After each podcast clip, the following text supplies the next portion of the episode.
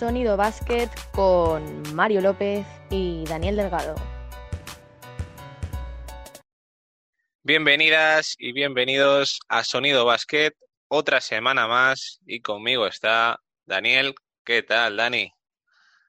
Hola, Mario, y hola a los cientos, miles y millones de oyentes de Sonido Basket. Eh, sí, cené tortilla de patata. como todos los lunes. como todos los lunes. Hoy me adelanto. Hoy, me adelanto. Hoy, hoy, me adelanto. ¿Qué tema eh, me propones para hoy? Hoy vamos a hablar de, los árbitros, de la figura del árbitro. ¿Qué te parece? Vale, pues atame, ponme una cinta americana en la boca para no protestar. Bueno, yo eh, primero decir eh, muchas gracias a, esta entidad porque, primero, sin ellos no hay competición. O sea, no se juega el partido si no, si no hay un árbitro.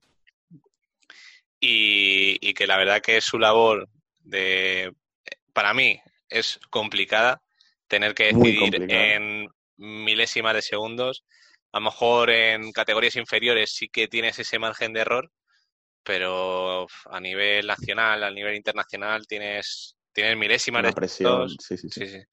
Así que, nadie te apoya, nadie está ahí en la grada. Ánimo, Arby.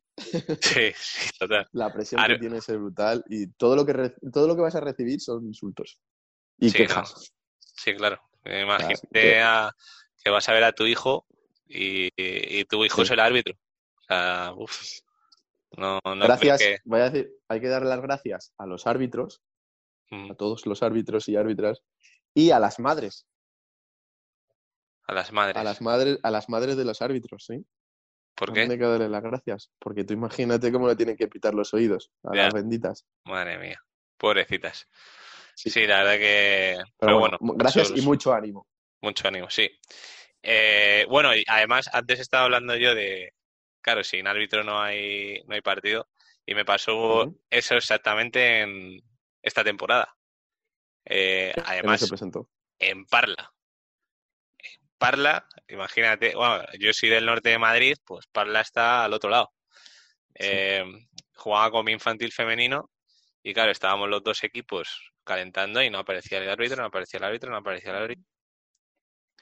Y a mí me dio por decir, oye, pues eh, el comité de árbitros de la Federación de Madrid tiene, tiene un Instagram.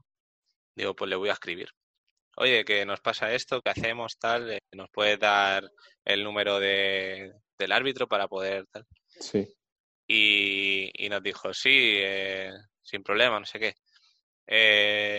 creo que nos llamaron de federación y es que justo ese árbitro eh, ese partido se tuvo que trasladar a otro campo porque no estaba en condiciones el campo donde estábamos.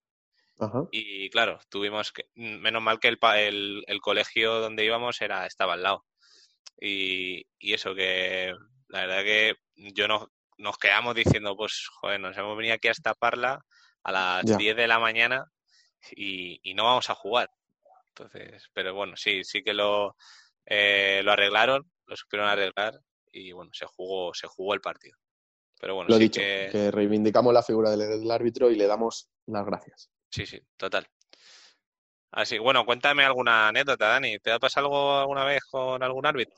Vamos, conociéndote seguro que sí. Sí, tengo, tengo dos como, como jugador y como entrenador. Además han sido justo esta temporada. Como entrenador fue que, típica jugada, ¿no? Que sacas tú de, de, banda o de fondo, sacas, no la recibe ningún niño y se, va, y se vuelve a ir fuera. Entonces el árbitro, que era un chico joven, es decir, lo estaba empezando, hizo que el equipo contrario sacara desde donde salió el balón, cuando la norma dice que tienes que sacar desde donde se sacó. Total, que la primera vez se lo recordé y, y aún así no me no rectificó. Volvió a pasar una segunda vez, se lo dije y me pitó una técnica. Y me empecé a reír, me hizo muchísima gracia porque fue como, me quedé muy incrédulo, pero bueno, era un chico joven y me la comí con patatas. Y luego la, la, otra fue como, como jugador, que esta es, es brutal. Y es que uno de los, del equipo rival estaba en nuestro campo, estaba en su campo de ataque, se le, se le fue la olla, se le, se le fue la olla totalmente y volvió a su campo y el tío estuvo a punto hasta de meterse canasta en su, en su propio aro. Sí. Claro, nos quedamos todos parados. ¿Qué ha pasado aquí? Pensando que el árbitro iba a pitar campo atrás y no es que no solo no pitara, sino que le se lo dijimos, Arbi, y se queda mirando, no he visto nada, no he visto nada, continúe. Mira, imagínate la escena. Imagínate. Vamos, es tremendo. O sea, un poco más y te pita fuera de juego. Eso ya hubiese sido sublime. Sí, sí, sí. Y nada, no, es que cuando te pasa eso solo te puedes reír, porque a cualquiera se nos puede... La... Sí, te quedas en blanco, no te das ni cuenta, pero, pero sí, como anécdotas... Sí, sí. Pues eh, mira, te voy a Bueno, yo a mí me ha pasado... Eh, me pasó hace, hace ya... Fíjate, estoy... siempre me, me, voy a sitios donde me pilla lejos. Fue en Aranjuez. Hostia. Eh, creo que fue una de las últimas técnicas que me han pitado. A mí no me pitan muchas técnicas y fue nada más empezar, casi nada más a empezar el partido a una jugadora mía eh, en un salto. Claro, vas a dar al balón, es una lucha. Eh, la jugadora le dio, a, le dio a la jugadora de Aranjuez. Pues minuto cero, mi mejor jugadora, primera falta. Digo, ahí va. y ya, ya, claro, ya me como que nervé diciendo, madre mía, ya la que nos espera, que luego ganamos, ¿eh? Hicimos un partido. Eh, pitado, está bien pitado. Sí, sí, sí, sí, pero bueno, el de decir, joder, mi mejor, ah, empieza mi mejor jugador con, una falta, nada más empezar el partido y es que minuto 10 del primer cuarto, o sea, es que todo, claro, empiezas un partido, con... digo, madre mía, claro, ya ahí ya estaba un poquito fuera, luego, luego me recompuse y tal, pero claro, eh, hubo una acción que fue campo, campo atrás, pero a favor nuestra. Era campo atrás. y claro, yo fui ahí como, le dije, campo, campo, pero se lo dije un poquito cerca y como airando un poco las manos. Y me mira así el árbitro. Y la comiste. Y me sacó la T como un señor. Y, dije, ¿por qué? Digo, dice, es que usted ha, protestado muy aireadamente. Y me lo dijo así. usted y yo tenía 24 años. y digo, pues mira, pues me la, me la he comido, ya está, no, sin más. Muchas gracias. Pues muchas gracias, exactamente. Y de jugador que, quien, te, conozca es que yo, yo no te veo ni como jugador ni como entrenador, te veo quejándote. Puedes ir así, apretar mucho los puñitos en algún momento. No, me transformo, me transformo. Pero, y bueno, y de jugador, me pasó una vez en, en Junior que el, bueno, típico árbitro que te coge la cartera, porque es que no, no había otra, no había otra forma, porque la matrícula, sí. Sí, porque. Y primera falta en el minuto. Era salida de titular, minuto dos. Primera falta, que bueno, dices, vale, venga, falta. O sea, levantas la mano, perfecto. Bueno, pues me pitó dos faltas seguidas por estar en una línea. Claro, sacaron de banda y me, pitó, me pitó dos faltas seguidas por estar en línea de pase y estar en contacto con él. No le agarraba ni nada. Y me decía que le estaba empujando, que le estaba empujando. Claro, me pitó las dos, me pitó las dos por lo mismo. O sea, primero me pitó la falta, digo, pero si estoy en línea de pase tal. Y me dijo, no, es que le estás empujando. Digo, vale. La siguiente, pero eh, ni dos segundos para dejarle sacar al de banda, pum, tercera.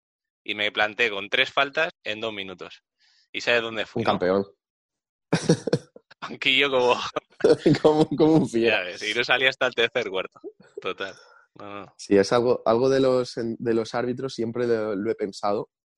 Luego lo hablaremos en, la entrevista. Que, bueno, estamos, vamos a hablar de nivel profesional. Creo que los árbitros en cualquier deporte, no solo en el baloncesto, anteriormente han tenido que jugar a cierto nivel. Porque ya no es solo aplicar el reglamento, que eso lo puede hacer un robot. Claro, interpretar el juego. Eso es muy importante porque hay cosas que no están 100% claras en, el, en, el, en las reglas en sí. Que si has jugado a algún deporte, si has practicado ese deporte, eres consciente de si es falta o no, de si, eh, no sé, cosas del juego que son muy necesarios saber. Bueno, y tú, bueno, hablábamos de, de los árbitros a nivel profesional. A nivel cantera, claro, estamos hablando que también la cantera a nivel de jugador de baloncesto pues tiene que, tiene que crecer, tiene... Pero los árbitros... Formación. Los árbitros...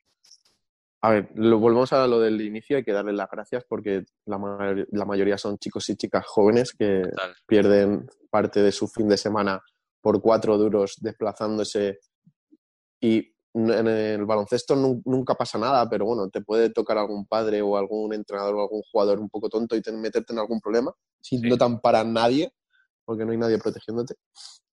Pero sí que creo que el nivel es un... A ver, yo he apitado así partidos en Liga de Euco y tal, y es complicadísimo. Sí, sí, es complicado. Es muy difícil arbitrar un partido de cualquier deporte y en el baloncesto con, con gente por medio, con mucho contacto, muy rápido, es muy complicado pero sí que creo que el nivel medio es un, es un, un poco bajo. Sí. Insisto, es muy difícil, pero el nivel medio es un poco bajo. Y ya no es el nivel de arbitraje en sí, de aplicar el reglamento, sino las, eh, los comportamientos de, de, los árbitros, que creo que muchos de ellos, y esto generalizo porque hay otros que son un encanto, que sí que son un poco arrogantes a la hora de no poder, que no permiten el, el hablar con ellos. Yo entiendo que es que quieren acabar el partido como todos, o que son la autoridad y la ley y deben hacerse, deben hacerse notar que son ellos los que mandan. Pero ser un poco permisivos en cuanto a, las formas. A la comunicación. No ser tan arrogantes, sí. Sí. Hay a veces que se, se exceden del reglamento y, y, bueno, no dejan no dejan hablar, por así decirlo, y no a mí eso tampoco me, me gusta de un árbitro pero sí que es verdad que en categoría de formación en los, eh, los árbitros eh, hay, hay, entrenadores que les pinchan un poco, incluso aposta, no sé si para bien o para mal, pero, pero sí que necesitan pues como un como un chaval que está empezando en un infantil, yo pienso, ¿no? Total, claro, todos tenemos fallos. La, la Federación de Madrid hace un gran trabajo con, con el comité de árbitros y tal, y, estando en las ligas municipales y eso sí que a lo mejor en ligas no municipales hay menos nivel y hay que decirlo, yo creo que todo el mundo estará de acuerdo que en ligas municipales los árbitros tienen menos nivel, pero porque simplemente... los... el propio nivel de la categoría. Totalmente. O sea, si tú eres buen árbitro no vas a ir a, a liga municipal, o sí, por tema de económico, lo que sea. Comodidad, sí comodidad o lo que sea, pero que yo creo que los buenos árbitros van a, federación y van aumentando, aumentando, y ellos aumentando. mismos quieren crecer, sí. Totalmente. y además eso, yo creo que es lo que acabas de decir. El árbitro que es bueno es el que quiere ascender y el que no se quiere estancar. Es decir, bueno, yo pito aquí a Levines y Santas Pascuas. Pero el árbitro que quiere, oye, pues yo a mí me gustaría pitar una Liga EVA o un Primera Nacional. Pues eso, eso estaría, Sí, sí. Y yo conozco a árbitros que, que sí, que hacen eso y para mí me cuando me pitan... Eh, da gusto, sí. Da gusto, o sea, da gusto. Hay un, para mí hay cinco o seis árbitros en la federación que, joder, la verdad que te toca y dices, perfecto, o sea, aunque luego te pite mal. Eso, pues. Claro, claro. tenemos como, días. Como, como jugador, yo que sé, alguna falta inexistente o algún una banda que, dudes, yo que sé, cualquier lance del juego que se pueda interpretar, o sea, perfecto, se ha equivocado, perfecto. Pero algunas miradas, algunas palabras, algunos gestos, arrogancia y tal, con eso no puedo. Y eso sí que lo deberían hacerse mirar un poco. Y digo que en parte lo comprendo, porque son las autoridades que tienen que estar hasta los mismísimos, del típico quejica que está ahí dándote la matraca y levanto la mano porque uno de ellos soy yo. bueno, pues eh, di que cuál es el debate de hoy, Dani, y nos vamos con, con la invitada de hoy. Pues el debate de hoy no sé, yo creo que estamos los dos de acuerdo, no creo que haya mucho, mucho Pero queremos opinión. Los dos tenemos la misma posición. Sí, vamos a preguntar a la, a la gente cómo ven el nivel medio del arbitraje. Vamos a hablar no lo vamos a hablar de profesionales, ya que todos estamos jugando a nivel amateur. Pues vamos a preguntar qué les parece el nivel medio del arbitraje y, qué se puede mejorar y, por supuesto, que darle las gracias. Genial, pues vamos con, Sara Peláez, que hablando de esto, pues de las mejores que hay ahora mismo en, Federación. Así que vamos a, vamos a hablar con ella. Vamos al Le diremos, ¿le diremos bien pitado? Bien, seguro, seguro, es. Sí. Y la mano. Y la mano.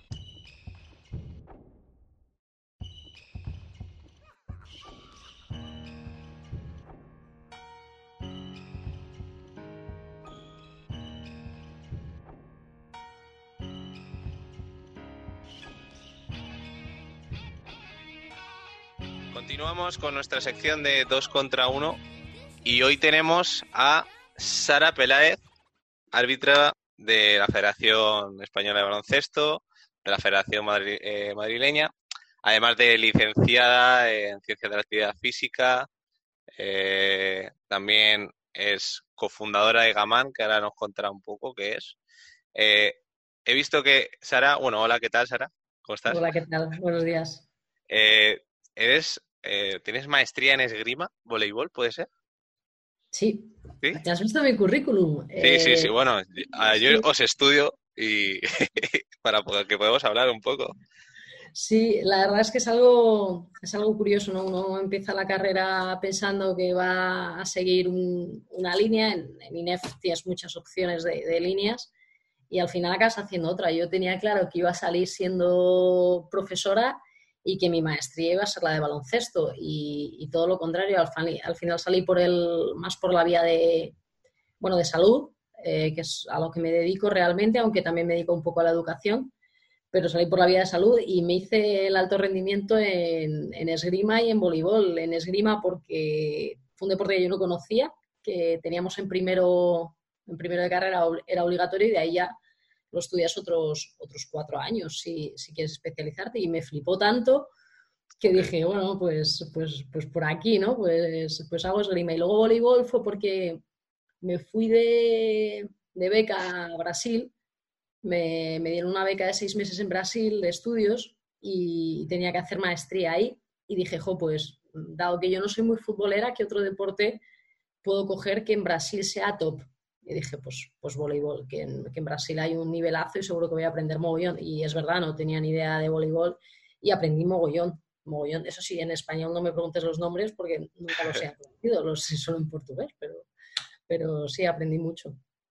Bueno, y también tienes el alto rendimiento para, me, fascina esto, para discapacidades físicos, pues es. Sí, sí, ese, bueno, yo, me tomé con calma la carrera, ¿no? Entonces, aprovechando que iba a estar algún año de más, digamos, eh, todas estas que eran optativas, porque hasta que no cubres los, los, créditos de las obligatorias, puedes puedes pasarte de créditos de optativas y de libre, no, no hay ningún problema, no te, no te cierran el grifo. Entonces también hice el alto rendimiento en personas con discapacidad física porque era la opción que había de discapacidad en el momento que yo estudié, en el plan de estudios que yo tenía, y yo empecé a dedicarme a la discapacidad muy pronto, en realidad en, tercero de carrera ya estaba haciendo asignaturas relativas a discapacidad y trabajando con personas con discapacidad, que es a lo que me dedico actualmente.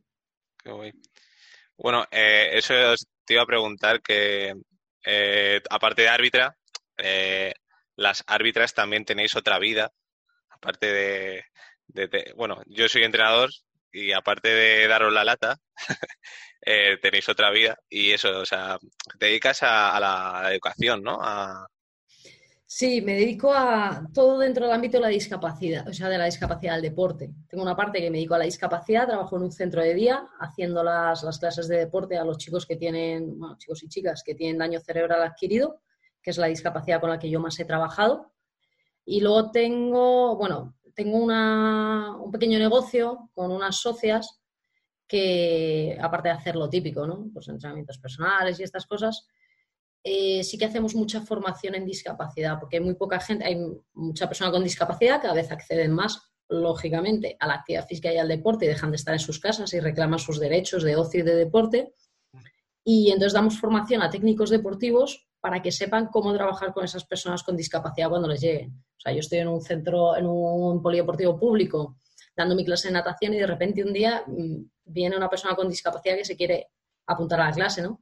Entonces nos da ese miedo, ese respeto, no sabemos cómo hacerlo, entonces damos esa formación a los técnicos para que el día que llegue, pues puedan afrontarlo con, solvencia y sin morir en el intento y sin asustarse en exceso. Bueno, eh, no lo he dicho, pero eres parte del primer trío arbitral femenino.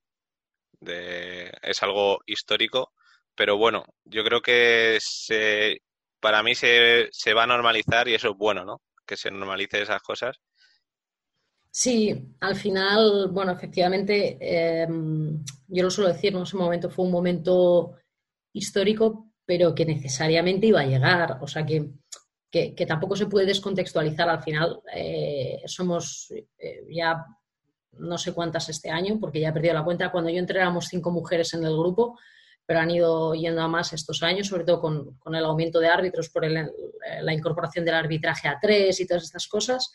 Entonces, claro, pues al final si hay más mujeres, hay más posibilidades de que, de que coincidan en un partido tres. Es verdad que yo rara vez coincido con mujeres, ni siquiera con una y con dos, pero es cuestión de, números. Pero que si quieres hacer un trío femenino, obviamente lo puedes hacer porque mujeres no, no faltan para hacerlo ahora.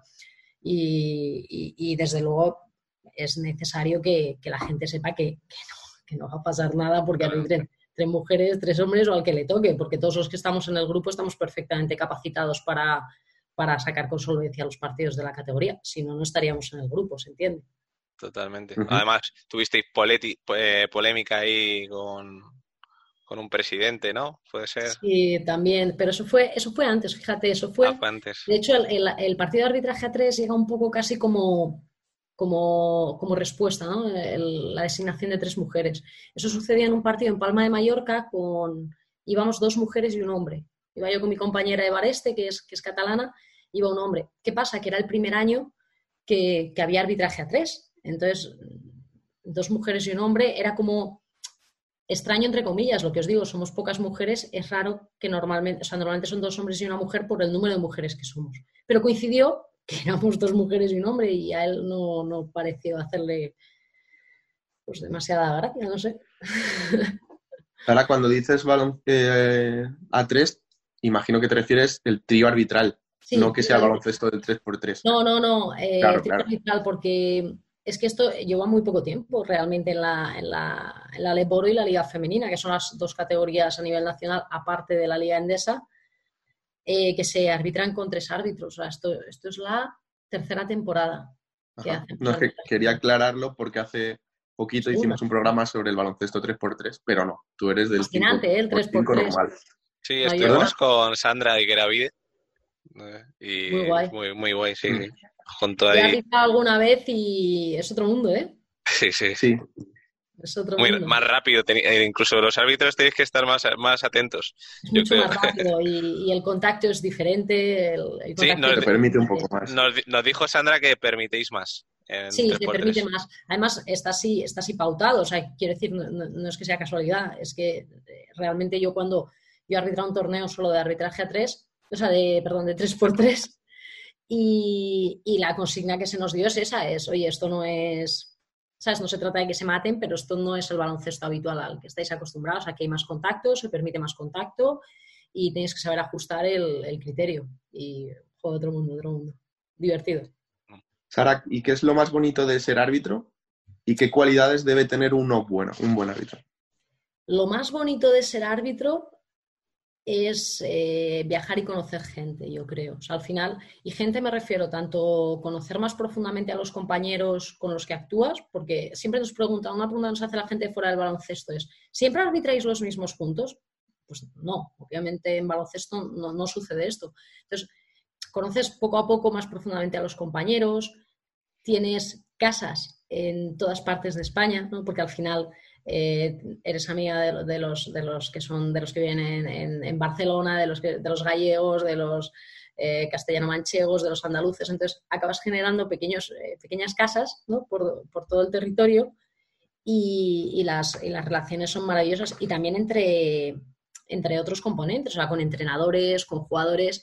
Más años llevas, más vínculos se crea. Al final no son ligas muy extensas, no es como cuando arbitras a nivel eh, de tu comunidad, ¿no? que, son muchísimos equipos, muchísimas categorías, miles de jugadores. ¿no? Aquí la liga es cerrada y nos conocemos todos, los movimientos que se van haciendo son al final dentro de la liga la mayoría de un año para otro y pues conocer gente nueva, conocer ciudades que, jamás habría visitado si no fuese por el, por el baloncesto, ciudades que, que, no se les tiene en cuenta y luego son maravillosas. A mí Zamora, por ejemplo, me tiene enamorada.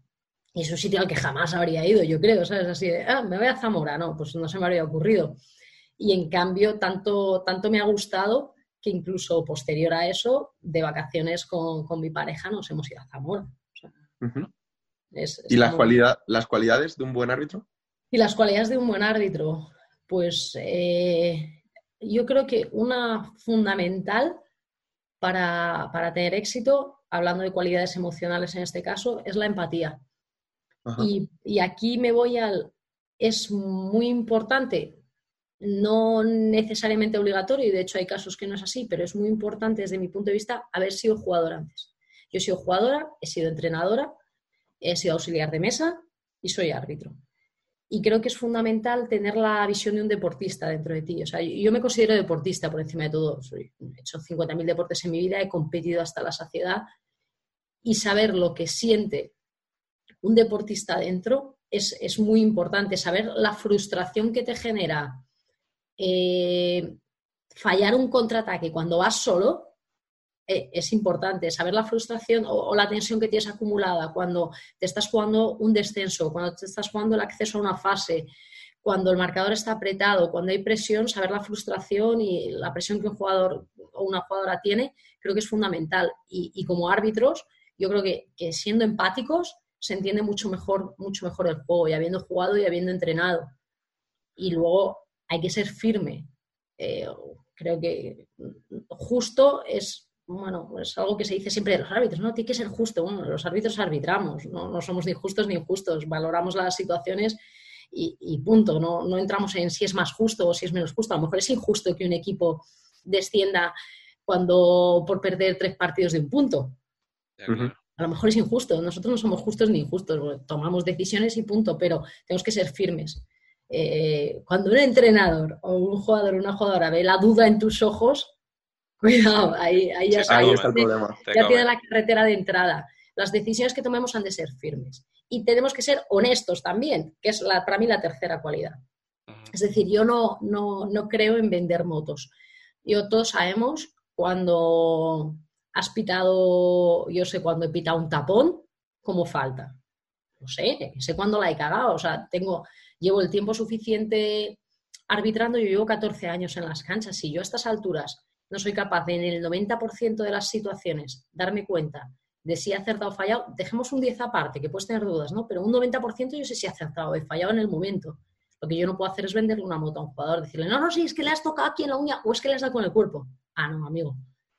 Ahora pechugas, te lo comes y la honestidad es preferible. Yo, hay veces que he tenido que decir, mira, sinceramente, me he equivocado. Me he precipitado en la decisión y me he equivocado. Y lo normal que en el 99% de situaciones va a pasar, te van a decir, vale, pues ya está. No pasa nada. Claro, sí, sí. Claro, claro, el pitado está. esto a decirle, no, no, sí que le has tocado la uña y ya estáis los dos encabronados. El tío porque sabe que no le ha tocado la uña y tú porque te está discutiendo y no te baja de la burra.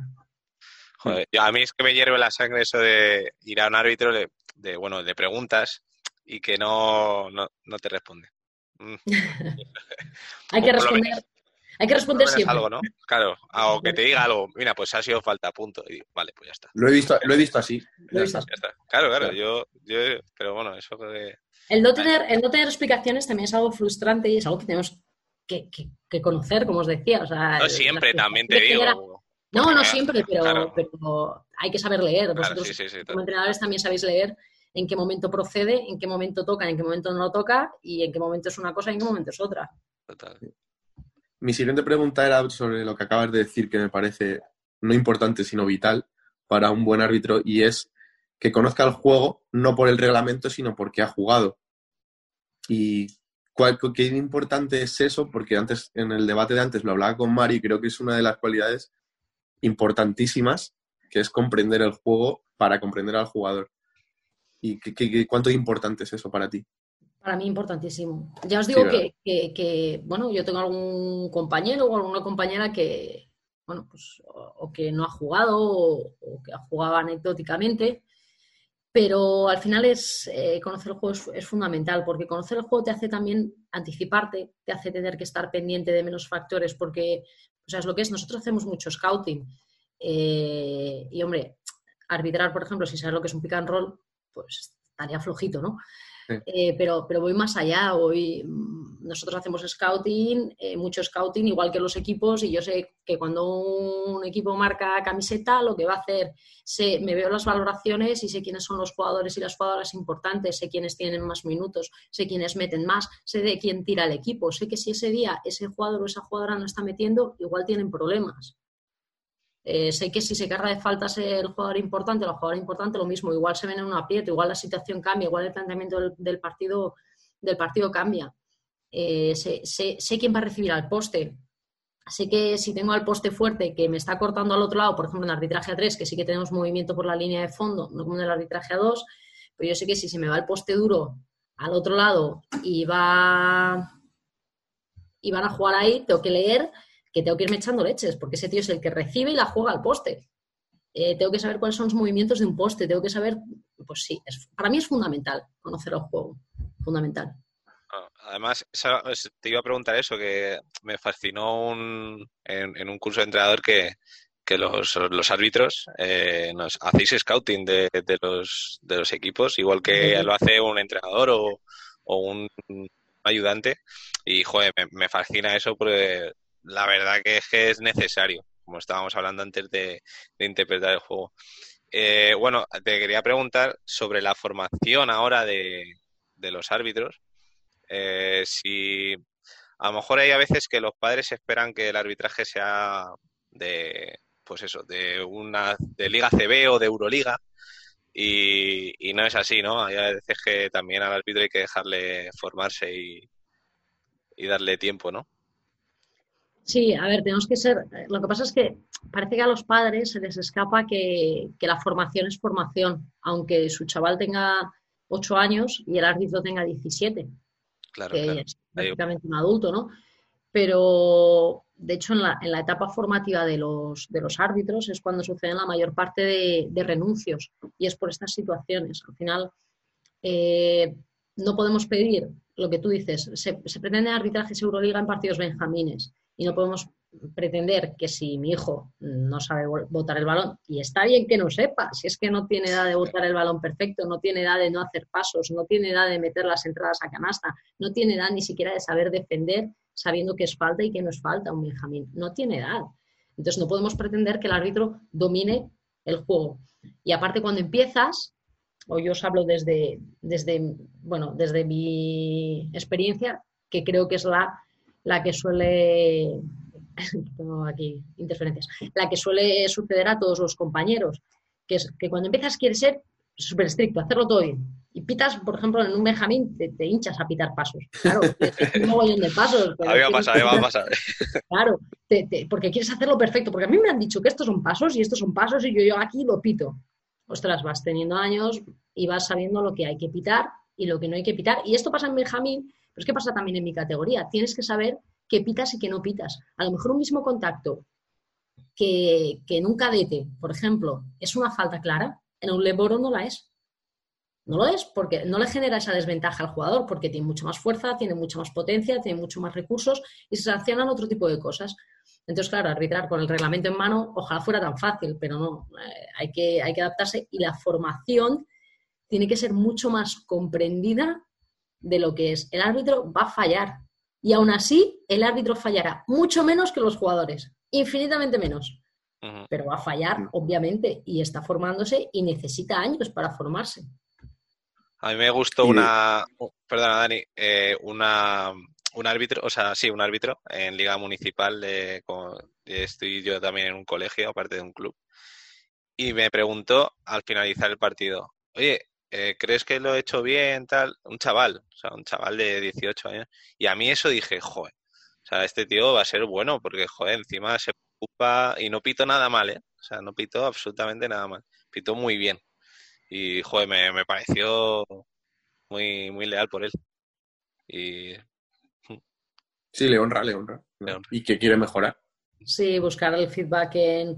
Además, Fijaros que es una cosa que también es muy importante y que, que nos, falta a veces. En Madrid, por ejemplo, hay muchísima competición. Recibir feedback es súper complicado. Entonces, está guay y creo que es muy positivo efectivamente buscar ese feedback, aunque pues en el resto de componentes del juego, porque es muy difícil mm, medir tus progresos eh, recibiendo un feedback continuo en, el arbitraje por, por, medios, pues recibes un feedback cada, mucho tiempo, lo recibes en las prácticas que haces, que a lo mejor son una vez cada dos meses, y mientras tú vas pitando tus partidos y, la inexperiencia te hace que tampoco sepas a ciencia cierta cómo de bien o mal lo estás haciendo. Yo ya tengo esa lectura, obviamente, pero cuando empiezas no la tienes y necesitas ese feedback. Entonces, creo que es efectivamente muy positivo que, ese muchacho buscase, buscase en ti ese, ese feedback. De todos los campeonatos que, en los que has arbitrado o, o partidos importantes, ¿cuáles son los que más has disfrutado?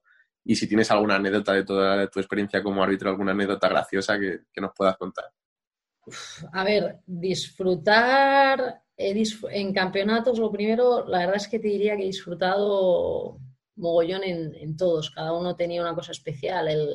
hay sitios, hay campeonatos que han sido más especial por su emplazamiento, como por ejemplo en, en Pontevedra era un infantil femenino pero moló mucho porque Pontevedra es muy pequeño y podíamos ir andando a todos los campos, eh, entonces veíamos muchos partidos, no te aburrías nada. El más especial para mí, tal vez el primero Guadalajara, donde un junior femenino, donde marcó mi ascenso a la, EVA, y, y, luego un cadete femenino en Zaragoza que determinó mi ascenso al, grupo 1 de la Federación Española, a, la LEP. Eh, en ese además tuve la suerte de arbitrar la, final y, fue muy chulo. Y anécdotas graciosas, bueno, es que a mí eh, me han pasado anécdotas no graciosas. Eh, la verdad, me han pasado anécdotas no graciosas que, que, graciosas. Fíjate cómo hay una cosa que tengo marcada, es anecdótico efectivamente, pero es una cosa que a mí me resulta muy curiosa. No me acuerdo del, del primer partido que pité porque no pité mi primer partido. Es decir, eh, cuando yo acabé el, curso y, estás deseando, ya, ya tengo la aprobado, ya salgo con mi chiflo ahí a, donde me mande, a los alevines de, de turno tal, y, y me designaron eh, para un, campo que es un patio de colegio, como son muchísimos aquí en Madrid, en categorías inferiores, infinitos, y llovía. Y yo iba con todas mis ganas, toda mi, voluntad de empezar y no pité el partido. Pero sí que había pitado un partido antes, o sea, realmente mi debut fue antes de terminar el curso de árbitro, pidiendo permiso telefónico para hacerlo, porque faltó el árbitro, yo estaba haciendo el curso y, bueno, y dije, era, un junior femenino, y ya me dije, oye, ¿puedo saltar a cancha? ¿Pasa algo porque salte a cancha? Hablé con los equipos en plan de, mira, mm, yo estoy haciendo el curso, pero no os esperéis aquí que sea, ¿sabes? Que arbitre bien, pero si queréis jugar el partido, no queréis aplazarlo y jugar un puñetero miércoles después, ¿qué pasa? Yo salgo, lo pito y cogemos a alguien para que anote, que es más sencillo. me dijeron, para adelante. Y arbitré un junior femenino. Y años después, en la carrera, una chica que era un año menor que yo, o sea, de, si yo estaba en segundo, pues ella entraba, ¿no? En primero. Me dice, ojo, me suena tu cara. Me suena tu cara, me suena tu cara. Era jugadora aquel día. Había jugado aquel partido aquel día y luego somos súper amigas y tal. pues fíjate, madre mía, lo que deja el baloncesto. Sí. Bueno, pues mm, por nosotros nada más. Dani, si quieres añadir. Lo que hemos dicho antes en nuestro debate, que muchísimas gracias por la labor necesaria que hacéis. Sí. Y desde aquí pedimos a jugadores, entrenadores y a todo el mundo del baloncesto, especialmente los que estén en las gradas viendo los partidos, que nos pongamos en, su, en su piel, que es un trabajo muy complicado que lo que hacen y hay que, hay que facilitarles la medida que podamos y agradecerles todo el trabajo que hacen por nosotros, porque si no fuese por ellos, este deporte ni ninguno se llevaría a cabo. Sí, la verdad que sí. Muchas gracias a, vosotros por contar con alguien de estamento arbitral que, que a veces... Eh, es el enemigo, ¿no? sí, puede estar un poco más en el olvido, pero, pero siempre se agradece que cuente con, con, alguien de estamento arbitral para estas cosas, para charlar, para concienciar y para compartir un ratito simplemente. Sí, yo me haría árbitro solo para pitar técnicas y descalificantes ahí a la gente. A... Me iba a quedar solo. ibas a pasar, Se te iba a poner corazón más rápido que cuando juegas. sí. Tú, Sara, solo en la cancha. tú, Sara, alguna técnica has pitado con rabia, ¿no? Decir, mira, te la vas a comer porque... pero te digo una cosa, las pitas con más rabia cuando llevas menos tiempo que cuando llevas más. Y las pitas con más rabia si están mal pitadas que si están bien pitadas.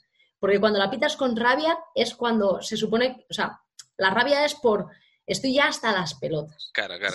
Es, un poco eso. Te y cuando ese punto significa que es que tendrías que haberla pitado hace cinco minutos, probablemente. Entonces, cuando has llegado a ese punto y tienes la rabia acumulada, es que has fallado porque el momento era antes. Y ahora ya la estás pitando. Y luego la pitas en el peor momento y con la mayor rabia. Pero ahora ya, ahora ya no pito con nada de rabia, pito con toda la calma del mundo, paro el partido, técnica, lo siento mucho, y seguimos. Si ahora la técnica es gratis, además, chicos. Sí, y la antideportiva, y la antideportiva. La bueno, la antideportiva todavía son dos y banda, pero la técnica es uno y seguimos como estábamos, que no pierdes ni el balón. Vamos, barata, barata. bueno, muchas gracias, Sara, lo hemos pasado muy bien. Y nada, que, que vaya bien, que a ver si sigues ascendiendo, te vemos incluso ahí con en ACB y en Euroliga, ojalá. Ojalá, ojalá. ojalá te vean por ahí. Así que nada, un abrazo, un beso. Y un abrazo. Aquí decimos, y aquí, estamos. bien, jugado. ¿Qué toca decir, Mario? Bien pitado. Bien pitado. Muchas gracias, Sora. Gracias, chicos. Bueno.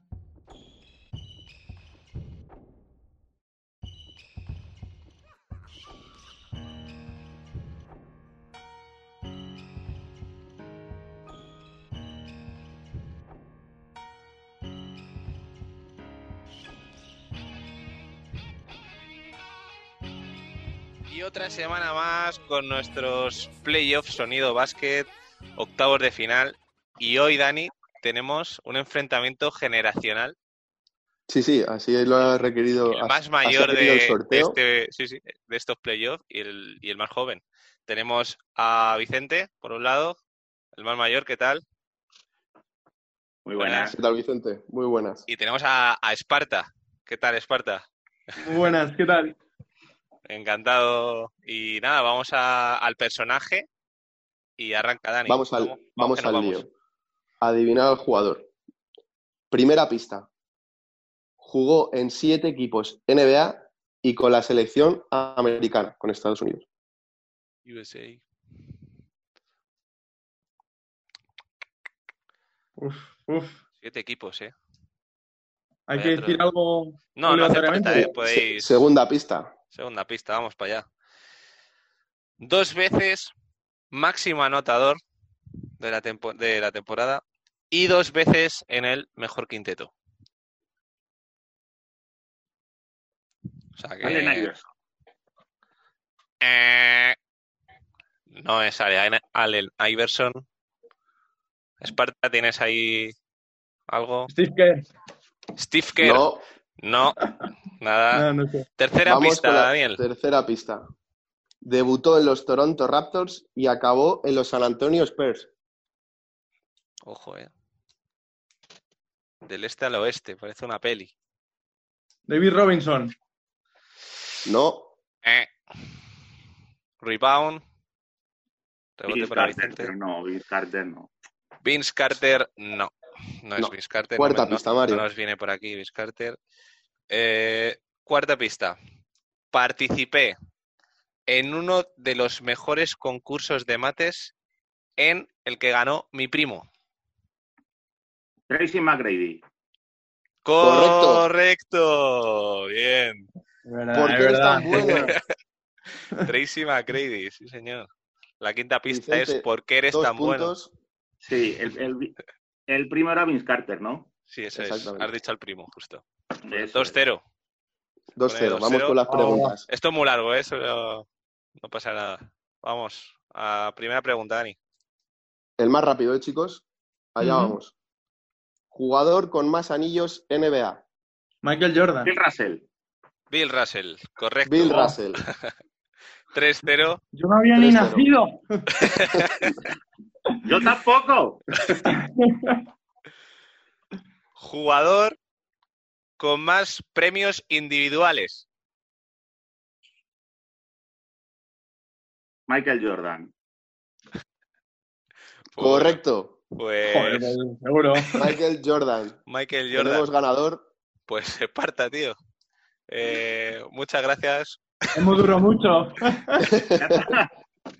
Si quieres, os hacemos unas preguntitas más de regalo, pero bueno, con esto. Como queráis. Con un 4-0. No, Esparta, vamos, no, te, no te- no te preocupes, que cuando hagamos esto en 2050 ya te sabrás todas las preguntas de ahora. Esperemos, esperemos. Cuando juguemos contra nuestros nietos o hijos, te ganarás. hasta, hasta bien, ha ganado la experiencia. Eh, Eso sí. sí. Eso Ha sí. ganado la experiencia. Sí, bueno. La- las preguntas.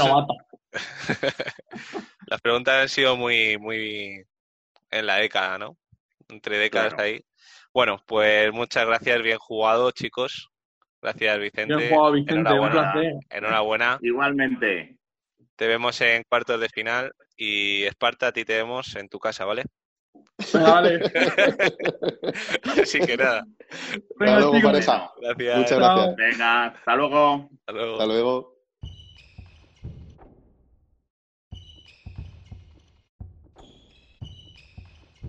Continuamos con los octavos de final. Tenemos a Pablo. ¿Qué tal, Pablo?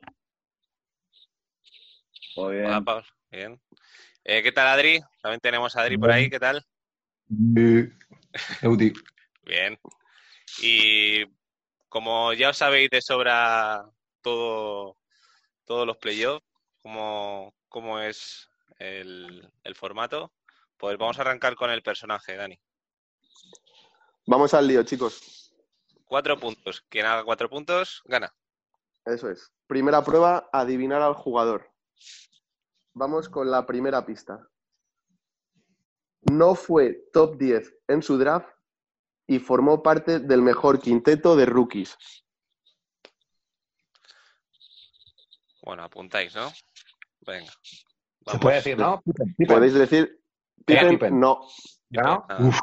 Eh. Pablo, Ah, Pablo. Guardo la respuesta. Segunda pista. Dos veces mejor defensor del año.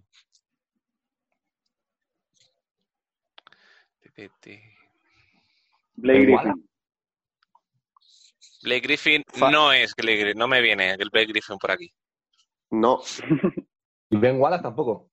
Tampoco. Tampoco me viene Ben Wallace y además Ben Wallace fue undrafted. Ah, Tercera pista. tía. Compañero de Danny Green en dos equipos diferentes. Danny Green. ¿eh? ¿Varellao? ¿Quién? Varellao. ¿Varellao? Eh, No. Dios. Buen triplista, ¿eh? Danny Green. El Danny Green, Pablo. me- espera, me- me- Vale, vale. Nada, ¿no? Pablo no dice nada. Cuarta pista, Mario. Cuarta pista. He ganado dos anillos y en ambos fue el MVP. De las finales. El MVP de las finales fue este señor que fue compañero de Danny Green que no fue top 10. Igualada. Iguodala. No. Mm, no, Adri, ¿lo tienes? No, no.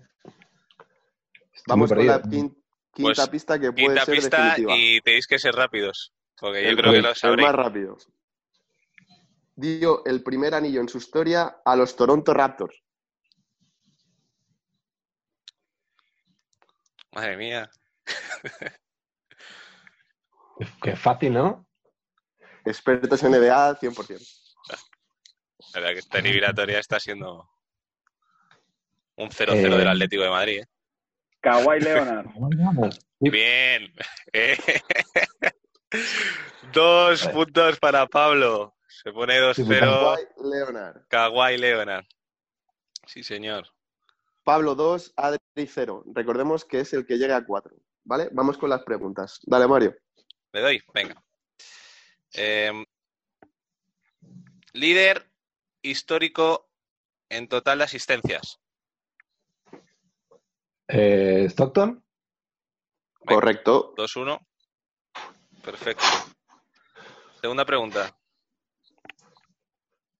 ¿En cuántos equipos jugó Steve Nash? Tres. Correcto. Vamos. Suns, Dallas Mavericks y Los Ángeles Lakers. Uf, sí, sí, es buena esa. Empata la eliminatoria, Adri. 2 a 2. ¿Cuántos anillos ha ganado Shaquille O'Neal? Cuatro. Correcto. Correcto. Correcto. 3-2. Pablo 3, Adri 2. Bien, bien, ¿eh? Está Quinta esto- pregunta. Cuarta pregunta, perdón. Nombre de la mascota de los Chicago Bulls. Benny. Benny, Benny. Uh, Vamos. 3-3. Correcto, Ojo. 3-3. Quien haga gana. Eh, la voy a buscar difícil, ¿eh? ¿Cuántos bases españoles han jugado en la NBA? Tres. Ah, rebote. Ojo el clutch de Pablo.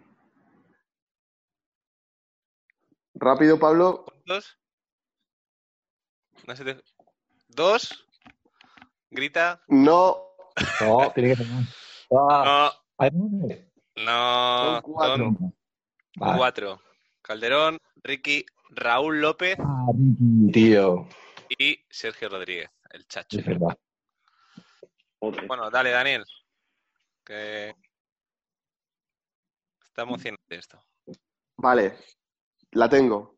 El más rápido se clasifica. ¿Qué equipo seleccionó en el draft a Kobe Bryant?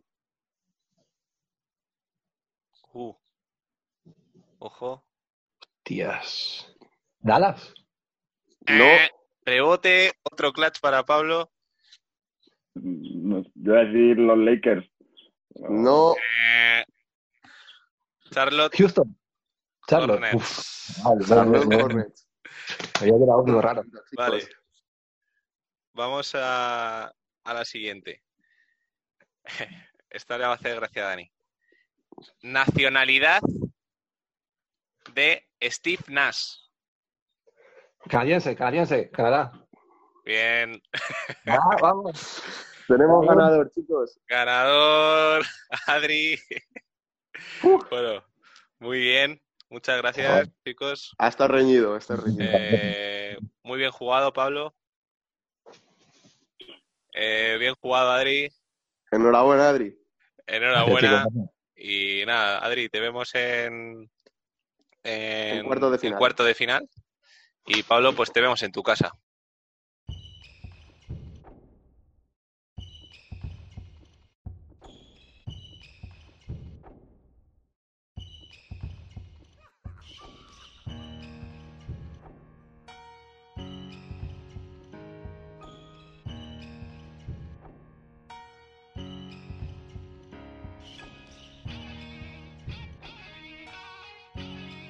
Terminamos el día de hoy con nuestro quinteto favorito y como ya sabréis, pues hemos dicho todas las posiciones, no quedan muchas más, pero sí queda la del entrenador, importante en un quinteto. Y hoy, pues Dani, te aclaro que es el es entrenador favorito, ¿vale? Sí, sí, sí. No, no sé. No te preocupes. No, no voy a decir Phil Jackson ni Popovich.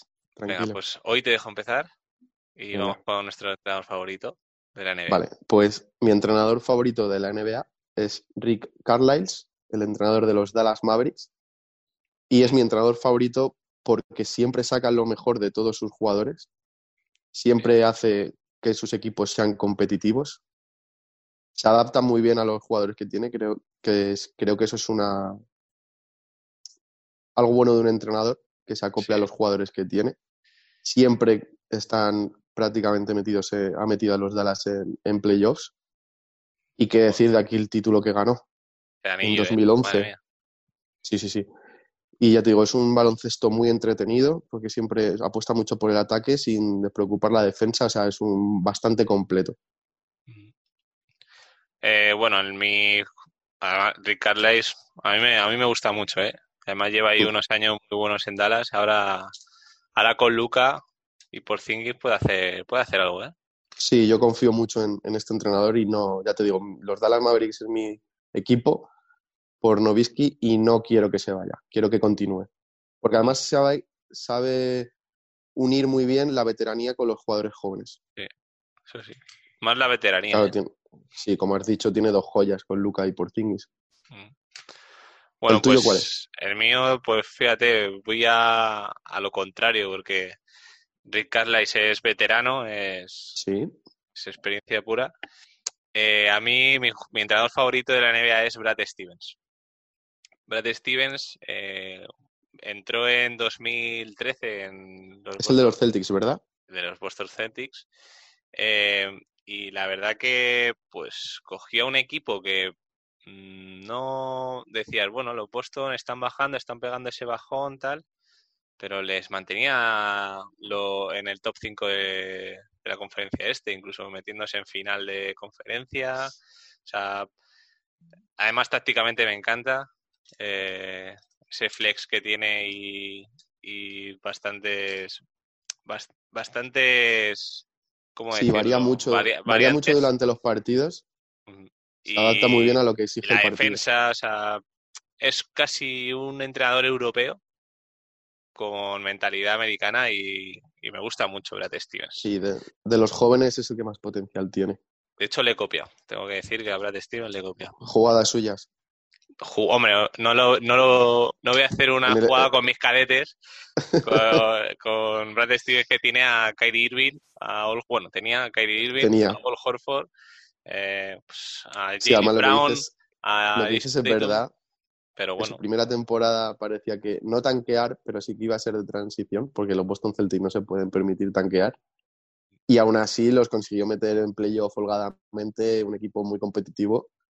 Y había jugadores jóvenes como Tatum y Brown, que da- sobre todo Ta- Tatum, que tienen mucha, mucha clase, pero parecía un jugador débil mentalmente. Y de aquí a dos años creo que sí que va a ser una de las superestrellas de la liga. sí, yo creo que también. Además que Y eso sustituyó a Doc Rivers, claro. que Doc Rivers no es, Sí, es alguien. Se puede decir que es, que es alguien. sí, sí. Vamos al FIBA. Bueno, vamos al FIBA. Pues en el FIBA, o sea, no puede ser otro eh, que Pepu, don Pepu Hernández. Pepe Hernández. Mm, A mí él estuvo, me tira mucho, es historia del estudiante, es, es un gran tipo.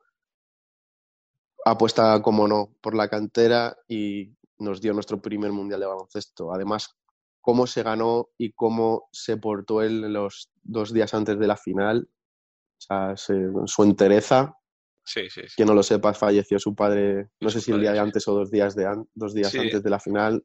Más No dijo nada a nadie. Se quedó allí, o sea, un caballero de los pies a la cabeza. Y nos ha hecho, a mí personalmente me ha hecho disfrutar muchísimo. Y aquella final histórica de ACB con, contra el Barcelona, al final se, se la llevaron lo- el equipo blaugrana, o sea, me dolió mucho, pero bueno, que el Estu llegase a la final se debió a un gran trabajo de Pepe. Sí, además eh, ese Mundial de 2006 creo que sí, bueno, el baloncesto siempre ha sido muy apreciado en España, pero ahí yo creo que se hizo más ver. Sí, Y sí, y aquella frase que dijo en la y celebración, lo de bueno, frase, palabra, justo, Sí, y baloncesto, marcó mucho. marcó mucho, sí, es verdad. Pepu hizo hizo grande, más grande al baloncesto aquí en España. Sí. Aparte de que teníamos un plantillón, pero bueno, que también la figura de entrenador es importante. Pues el mío, eh, yo también soy del Estu, hay que decirlo, pero eh, mi entrenador favorito es Pablo Lasso. Eh, a ver, hay que ser, hay que ser objetivos en la sí, vida. sí, total, total. Y sí que en otras cosas sí que me guía un poco el corazón, pero en este deporte no. En este deporte me guía más la razón, más la, eh, La sabiduría. Y Pablo Lasso es de los entrenadores que ahora mismo eh, no dices un equipo y lo relacionas con el entrenador. Ahora mismo tú dices el Madrid de Lasso. No dices el Madrid de Doncic, ni el Madrid de Yul, ni el Madrid del Chacho, ni el Madrid de Rudy dices el Madrid de Lasso, pero porque ha ha establecido eh, unas direcciones, eh, una mentalidad eh, que, bueno, Un estilo pues, de juego. eh, sí, es un estilo de juego que por mucho... No, el Madrid no juega nada, no juega nada, eh, dos Euroligas, eh, no sé, cinco ligas, eh, cinco copas o cuatro copas, no sé cuántas supercopas. O sea, si no juega nada, eh, ojalá yo no jugara nada y ganara eso. Ya, ya. Entonces, sí que es verdad Hace que... poco, hace poco leí un artículo en prensa que decía que ahora mismo el mejor espectáculo que ofrece la ciudad de Madrid es el Madrid del ASO. Sí, Estoy completamente de acuerdo porque tenemos el Museo del Prado, tenemos grandes museos, el Bernabéu, el Metropolitano, eh, grandes eventos, conciertos, pero el Real Madrid de baloncesto es una auténtica fiesta por cómo juega y el espectáculo que da. Y el montaje de iluminación, cheerleader, todo. Y eso se debe al que el ASO ha enganchado a la gente. Sí, sí. Y además, bueno, no, es que el ASO ha tenido super equipos. Bueno, el Barça también ha tenido super equipos eh, y mira, o sea, el Fenerbahce ha tenido super equipos y ahora. con Obradovic, que no tampoco es un, un desconocido aquí. O sea, que el ASO también le ha mojado la oreja a Obradovic. O sea, que no. Pero o sea, no, es solo, la moto. no es solo que, que, haya ganado tanto el ASO, sino que planteamientos los ha hecho, los ha hecho muy bien. Sí que se ha pegado Mm, hostias totalmente, pero como todo entrenador. pues te llega un día un CSK y te, mete de, de, 20. Pero bueno, luego tú coges y le metes de 30 al Barça. Final, llega el Maccabi en una final y te remonta 18 puntos. O sea, tiene... Eso le pasa mucho. Pues tiene pequeñas lagunas, pero bueno, que te puede pasar. Y el Barça también. deporte. Sí, sí, total. Vamos al femenino. al femenino. Mi entrenador favorito del baloncesto femenino es Carlos Cantero. Carlos Cantero. Y para quien, sí, para quien no conozca a Carlos, es el actual entrenador del Ensino de Lugo, de primera femenino? femenina, sí. Estuvo como segundo en el equipo de Sopron, que fue campeón de Euroliga femenina. Y digo Carlos porque le conozco personalmente cuando yo era junior, él estaba en el, en el primer equipo, en el Primera Nacional, y me subían a entrenar con ellos y es el que mejor me acogió porque les base como yo, es con el que más tiempo pasaba, con el que más entrenaba, mejoré muchísimo con él. Y ya te digo, estuve como uno más en la plantilla del primer equipo y fue gracias, gracias a Carlos, se portó muy bien conmigo, un chico muy majo. Pues bueno, eh, Lucas Mondelo, vas a decir. Pues no, fíjate, te voy a... Sí, sí, te la he liado, te la he liado. Eh, mi entrenador favorito y además porque, bueno, eh, le tengo cerca y es un gustazo tenerle. Es Manolo Coloma, que fue el, fue el entrenador de, de Mónica, que la, tuvimos aquí, en el primer oro español de la historia en, baloncesto. No en un europeo, en el primer oro lo ganó. Sí, en, campeonato, en cualquier campeonato internacional. Eso es, lo, ganó, lo ganó esa selección femenina en 1993 en Perugia. Y Manolo, la verdad que aparte de que es un erudito de la psicología, eh, él siempre dice que, bueno, él, baloncesto, baloncesto, pues a lo mejor incluso un chaval de 20 años sabe más, más que él, pero lo que es gestionar un equipo y llevarlo a, tal grado de, de competición y que compitan y que tengan esa frescura, eh, joder, la verdad que, y luego viéndole cómo entrena a las alevines, a unas infantiles, a unas junior, pues es una gozada. Y, joder, con tener ese, ese personaje cerca y que lo que ha logrado, pues sí, que, pues yo me quedo con, con Manolo Coloma. Pues buen trío de entrenadores, hemos dicho. Sí, sí, sí, total. A mí me ha gustado. Ah, Hoy no ha habido mucho enfrentamiento. Hoy Hoy hemos hablado mucho, ¿eh? Hoy hemos hablado mucho, pero porque nos gusta, nos gusta ese rollo de entrenador. Yo soy entrenador, tú también. O sea, pero bueno. Eh, Mario. ¿Qué pasa? Bien entrenado. Bien entrenado. Bien entrenado. Sonido Básquet con Mario López y Daniel Delgado.